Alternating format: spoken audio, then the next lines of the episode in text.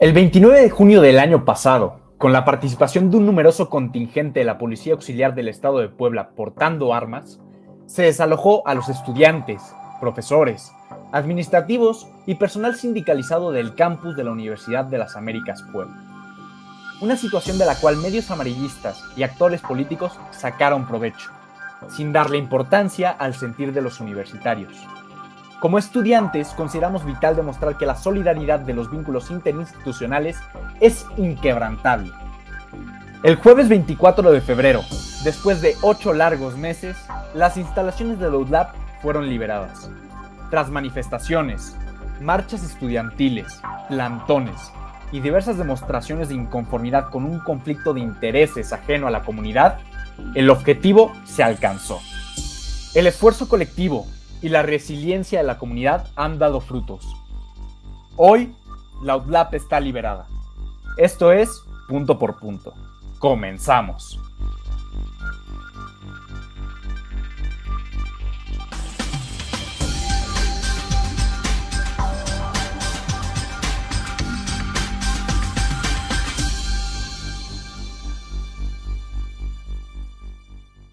Bienvenidos a un nuevo episodio del podcast oficial de Hablemos en Serio.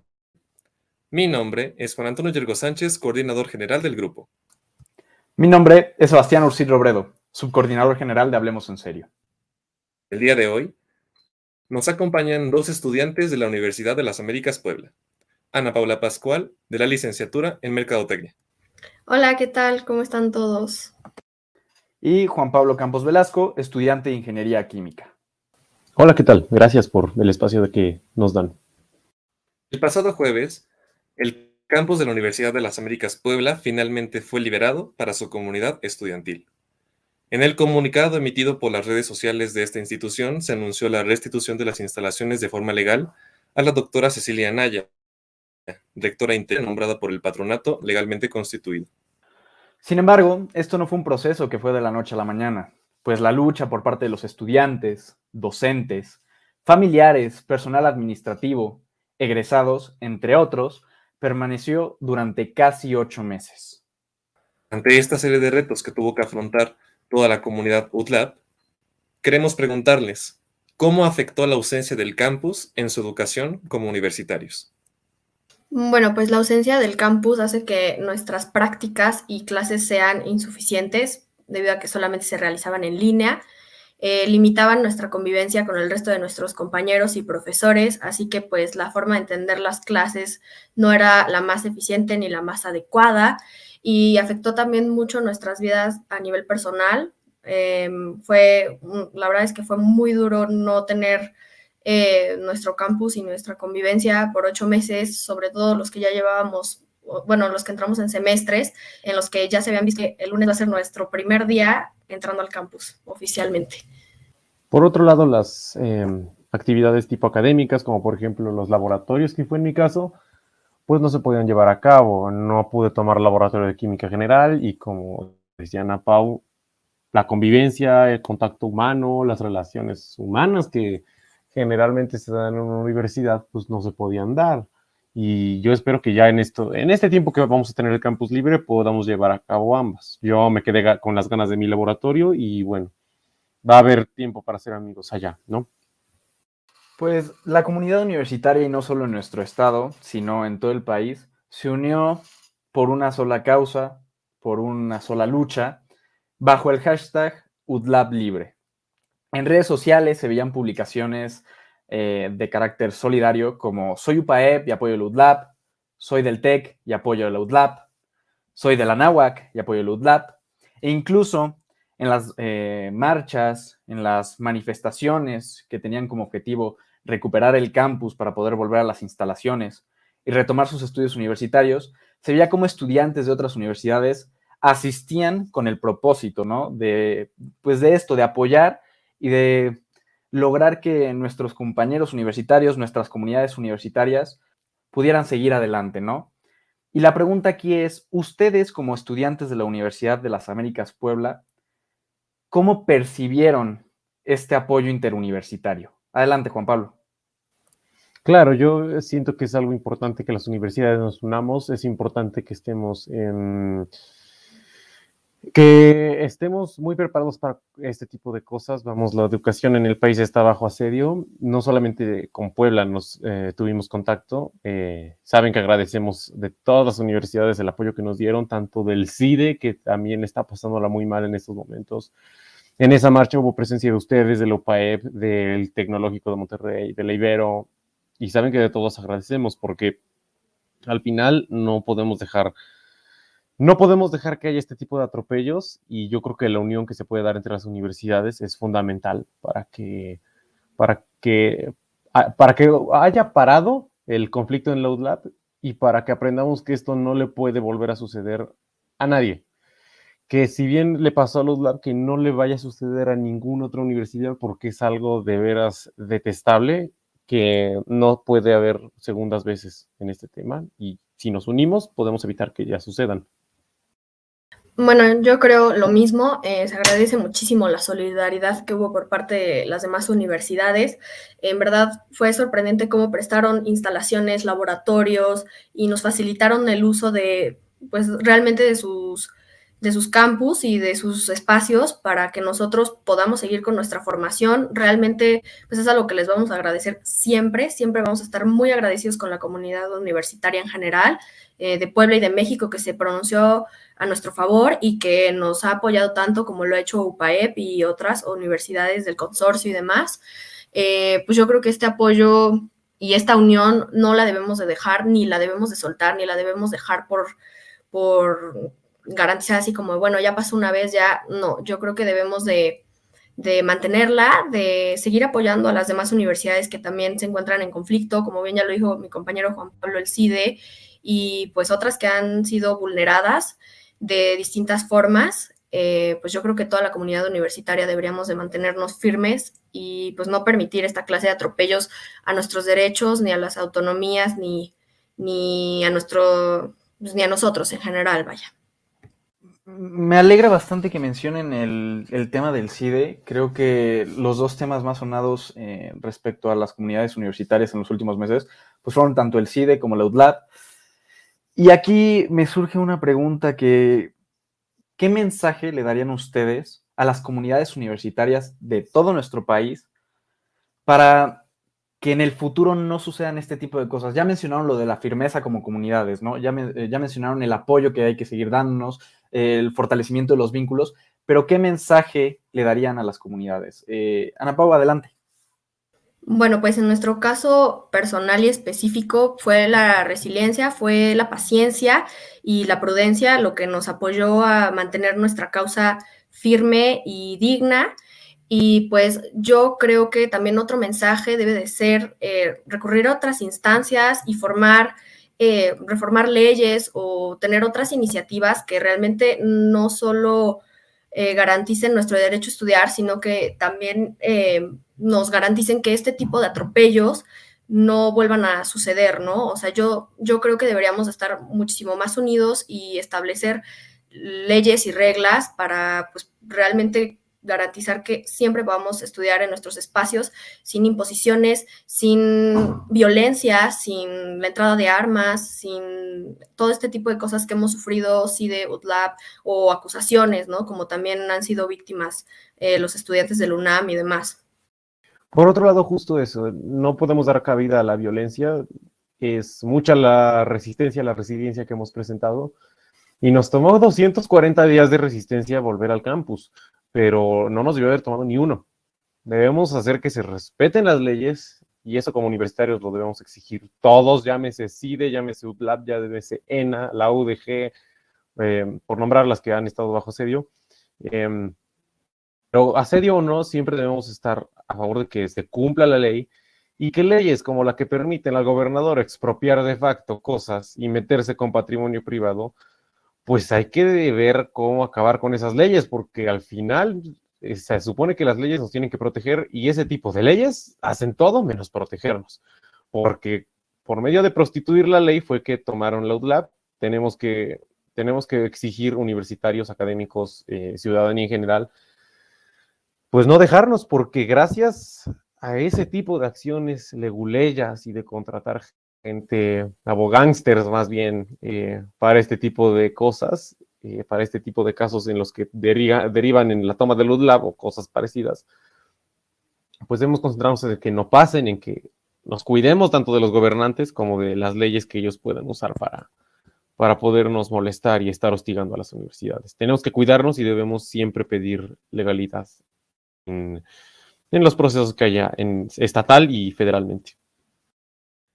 La noticia de la reapertura de su campus demostró de cierta manera que sus demandas por fin habían sido escuchadas y pues se recibió la noticia con júbilo en redes sociales, creo que todos lo pudimos notar ese día.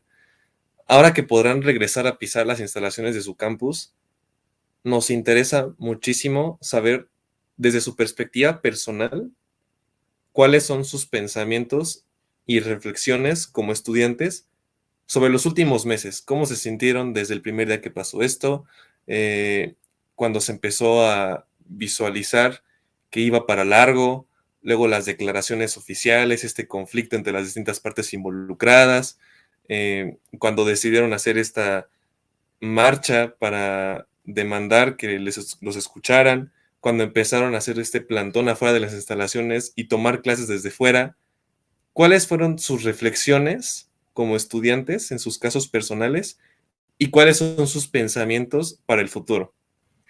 Mm, bueno, pues parte de la reflexión es, eh, bueno, en todo el proceso, desde el inicio, yo creo que realmente la comunidad estábamos muy confundidos, no sabíamos con qué pie avanzar, no sabíamos qué acciones realizar, no sabíamos ni siquiera quién estaba detrás de, detrás de la toma de las instalaciones, entonces hubo mucha confusión y pues mucha, o sea, pues algunos no nos movíamos o no sabíamos qué hacer, básicamente. Eh, poco a poco se fueron formando los diferentes grupos, colectivos, empezaron a surgir iniciativas por parte de distintas personas de la comunidad y fue así que poco a poco logramos avanzar. Siempre pues reinó la prudencia en nosotros, la paciencia, el respeto y pues ahora que pues después de tantos meses de lucha, porque pues realmente ha sido una lucha muy larga, hemos derramado muchas lágrimas, hemos sufrido muchísimo eh, a nivel personal, la verdad es que ha sido muy duro ver cómo no podíamos retomar nuestras actividades por una injusticia, ni siquiera eran las condiciones de la pandemia en ciertos meses, o sea, realmente eran injusticias y el ver cada comunicado a la semana de que espurios, esto, el otro, realmente fue muy complicado, fue muy duro, no sabías en qué momento el sistema iba a funcionar, iba a cumplir, porque pues ya estaban todas las resoluciones y nada más estabas esperando a que las acataran y pues no llegaba la hora en la que las acataran. Entonces yo creo que pues el jueves fue un día en el que toda la comunidad nos aliviamos, eh, todos los compañeros que hemos estado en la lucha, los que se han quedado a dormir en el plantón, los que llevaron comida, los que hacían las actividades, los que fuimos a las marchas, o sea, toda la gente que estuvo presente, sentimos que se nos quitó un peso gigante de encima, eh, incluso lloramos algunos, estábamos muy felices y yo creo que de ahora en adelante somos una comunidad que tuvo que tomar muchísima fuerza, tuvimos que madurar muchos aspectos y que mejoramos también a nivel personal y pues igual eh, a, nivel como comunidad, ¿no? Yo creo que mejoramos, aprendimos y pues vamos a seguir apoyando a las demás universidades y cualquier estudiante que pues se vea vulnerado, ¿no? Yo como reflexión quisiera retomar eso que dijiste, Ana, de, de, la incertidumbre que uno tenía, que uno no sabía para dónde moverse. En lo personal, yo tenía 10 días de haber salido de la prepa cuando de forma violenta y a punta de pistola agarraron el campus sí fue como que un momento de incertidumbre, como que dije, ah, veremos cómo avanza esto y cuando, cuando vi que las cosas no iban para bien, fue que me empecé a meter esto porque yo sí estaba muy emocionado en mi carrera y, yo no podía dejar que por este tipo de injusticias, como tú ya lo has dicho, eh, no nos hayan dejado regresar.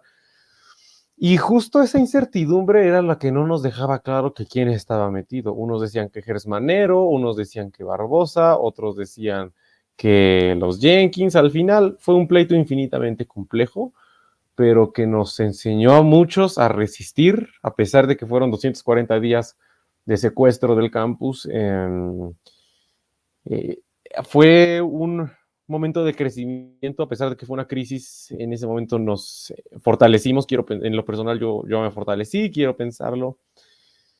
Dice Jimena Millán del CIDE, en la lucha encontrarás a tu comunidad y creo que encontramos una muy buena comunidad en los que íbamos a las marchas o los foráneos que estaban apoyando desde redes sociales o a la gente que mandaba comida, a los exalumnos que mandaban cosas. Encontramos una comunidad muy buena a pesar de que esta era una crisis.